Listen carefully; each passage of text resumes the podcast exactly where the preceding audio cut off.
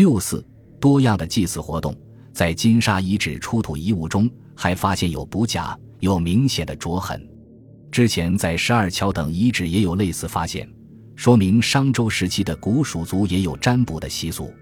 但从出土补甲数量来看，古蜀族的占卜远不能与殷商王朝频繁的捕食活动相比。从各地的出土资料来看，卜用甲骨在河南、山东、江苏、安徽、湖北、陕西、河北、辽宁、吉林、内蒙古、山西。甘肃等地区的一系列考古遗址中均有出土，时间最早可至新石器时代，夏商时期最为鼎盛，至晚商殷墟王邑，甲骨占卜更是盛极一时。骨料主要采用牛甲骨和龟甲，又有用牛肋骨、象骨、鳖甲者。上面不仅有各类形制的钻凿琢痕，还有契刻卜辞，重要者还涂朱涂墨。成都地区和四川境内历年来考古发现的卜甲数量很少，而且未见类似于殷墟的卜辞，可知占卜在古蜀族的祭祀活动中并不十分重要，很可能只是巫师在某些祭祀场合使用的一种方式。古代先民们占卜的目的，主要是为了测算未来的福祸吉凶，而不同地区、不同部族的占卜形式则多种多样，如彝族有羊骨卜。西南一些少数民族流行鸡卜等，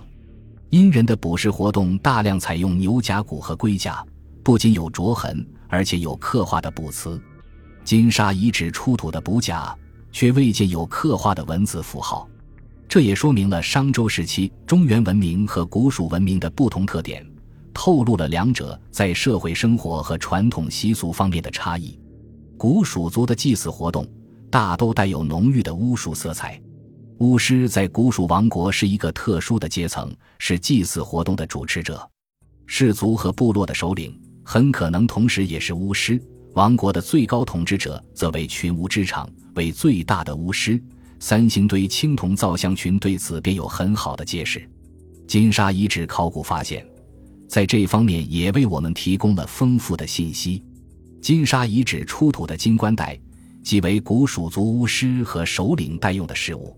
许多具有古蜀特色的玉制器物，也应是巫师在祭祀活动中使用的法器和礼器。古蜀族的神权显然就掌握在首领兼巫师的手中，他们同时也是王权的执掌者。这些由巫师主持的祭祀活动，展现出许多不同于其他区域文明的特点，比如昌盛的太阳崇拜和祭日活动，比如与祭祀祖先和鬼神密切相关的魂归天门观念。比如独特的人物雕像和图腾象征，以及大量象牙的献祭和义卖等等，无论是祭祀内容或祭祀形式，都具有鲜明的古蜀特色。这些特色应与古蜀族久远的传统习俗有关，同时也与商周时期古蜀的社会结构有着密切的关系。古蜀族在举行祭祀活动时，会有相应的祭祀仪式，推测很可能会有祭祀的舞蹈。那些充满神秘意味的舞蹈，曾是先民们祭礼中不可缺少的部分。迄今，我们在西南地区的一些少数民族地区仍能看到这类习俗的影响。金沙遗址发现的大型祭祀场所，显然为古蜀族祭祀活动中的舞蹈提供了很大的便利。祭祀场所的规模说明参加者一定众多。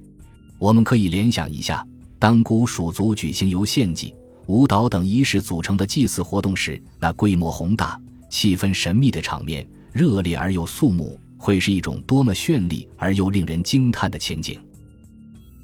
感谢您的收听，本集已经播讲完毕。喜欢请订阅专辑，关注主播主页，更多精彩内容等着你。